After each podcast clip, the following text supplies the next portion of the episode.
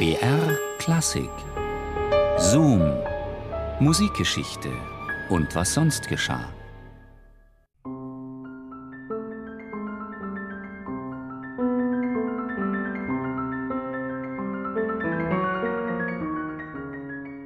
Er hat zwei Opern, mehrere symphonische Werke, über 300 Romanzen und unzählige Klavierstücke komponiert.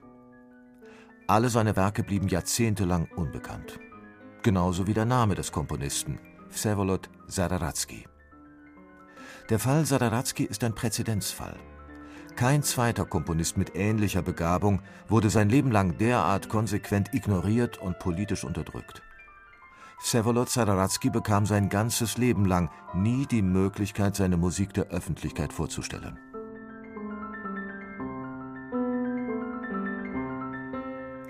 Den für die Musikwelt vollkommen unbekannten Komponisten hatte der in Berlin lebende russische Pianist und Musikwissenschaftler Jascha Nemzow entdeckt.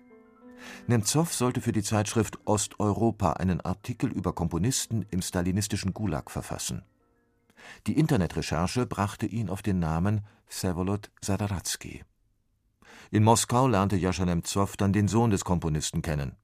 Der heißt ebenfalls Vsevolod, ist wie Nemzow ebenfalls Musikwissenschaftler und erzählte Nemzow die tragische Lebensgeschichte seines Vaters.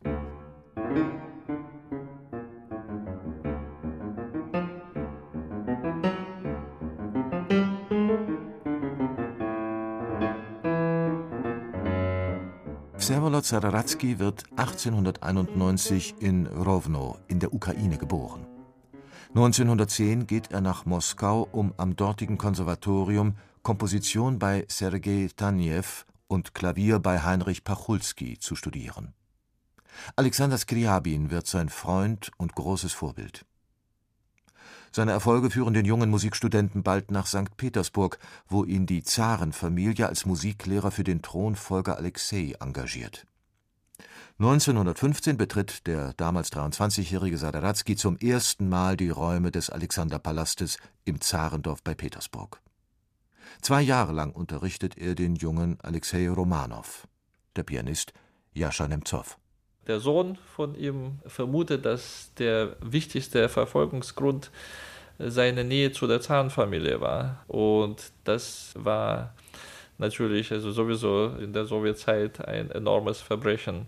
Aber natürlich, äh, ich denke, es spielte einfach schlicht und einfach eine Rolle, dass er während des Bürgerkriegs in der Weißen Armee diente. Er wurde ja auch von den Roten gefangen genommen und wurde zusammen mit den anderen weißen Offizieren in einer Villa, also in einer konfiszierten, also ehemaligen Villa, untergebracht. Und Zadaratsky hat da in diesem großen Haus irgendwo ein Klavier gefunden und er war ein phänomenaler Pianist. Er hat einfach diese letzte, also angeblich letzte Nacht seines Lebens verbracht, indem er einfach so alles Mögliche da spielte, was er im Kopf hatte.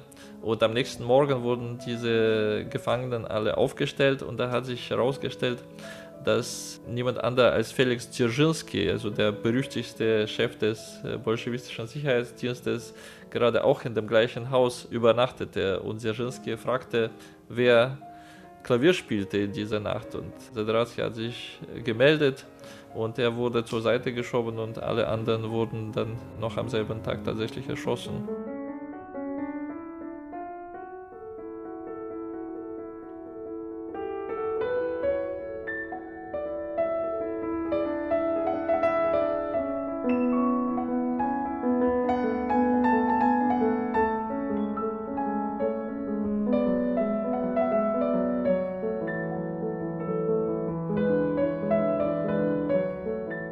Bolschewiken haben Vsevolod Sadaratsky zwar nicht getötet, doch wirklich leben ließen sie ihn auch nicht.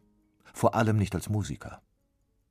Sadaratsky führte im sowjetischen Russland das fürchterliche Dasein eines ehemaligen Adligen, dem die Sowjets alles genommen hatten. Sein Leben lang durfte er nur in Provinzstädten leben, die mindestens 100 Kilometer von den Metropolen entfernt lagen.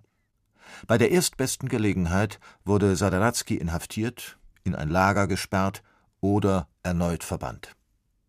Sadaratskys Leben war ein hoffnungsloser, ungleicher Kampf, ein Musiker gegen den allmächtigen Staatsapparat, der sein Schaffen und seine Persönlichkeit zerstören wollte. Auch in den Zeiten, also in denen er nicht so stark verfolgt wurde, in denen er auch arbeiten durfte als Pädagoge, und zum Teil sogar als Dirigent. Also trotzdem, die ganze Zeit bestand ein totales Aufführungsverbot. Er hat nie in seinem Leben wirklich eine Note gehört und das ist für einen Komponisten, also das ist wirklich unvorstellbar. Also, und unvorstellbar ist auch, dass er trotzdem so intensiv komponiert. Also er hat immer gehofft, dass irgendwas gespielt werden könnte, aber irgendwann verzweifelt man einfach. Also das ist wirklich unvorstellbar, was dieser Mensch also für eine Geisterstärke hatte.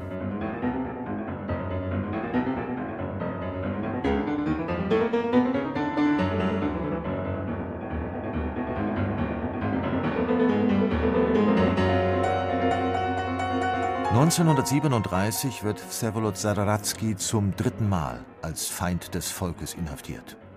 Er ist Insasse im Nordostlag, einem der schrecklichsten Lager im Nordosten Sibiriens, am Fluss Kolyma. Es ist die unwirtlichste Region Russlands, wo die Lebensbedingungen besonders hart sind und die Lebenserwartung der Häftlinge besonders niedrig. Durchschnittlich vier Jahre. Dass Sadaratsky ausgerechnet an einem solchen Ort unter solchen Bedingungen ein Werk schaffen konnte, das in der Anlage Bachs wohltemperiertem Klavier gleicht, ist nur schwer fassbar. In den Jahren 1937 bis 38 komponierte er als Häftling seinen Zyklus der 24 Präludien und Fugen für Klavier das ist wirklich eine unglaubliche Geschichte. Erstens war er überhaupt der Erste, der im 20. Jahrhundert diesen Zyklus verfasst. Er noch lange vor Schostakowitsch und auch eine Weile vor äh, Hindemiths Ludus Tonales. Ja, aber er war wirklich der Erste, der im 20. Jahrhundert das wiederbelebte, diese Gattung. Und das hat er im Gulag da im Lager auf Telegram-Formularen notiert. Die durften da überhaupt kein Papier besitzen und keine Bleiche. Er, hat, er konnte das von den Bewachern erbitten, dass er wenigstens diese Papierstücke, diese Telegram-Formulare bekommt und diese 24 Preluden und Fugen. Da muss man sich vorstellen, das sind schätzungsweise zwei Stunden Musik und alles auf diesen Zetteln.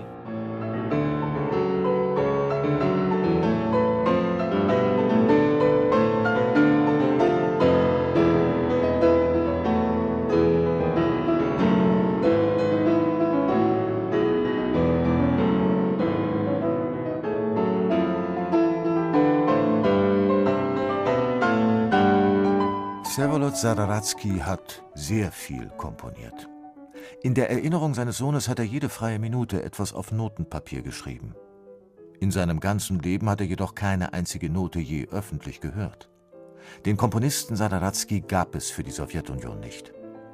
Vsevolod Sadaratsky starb 1953, im selben Jahr wie der Urheber des großen Terrors, Josef Stalin.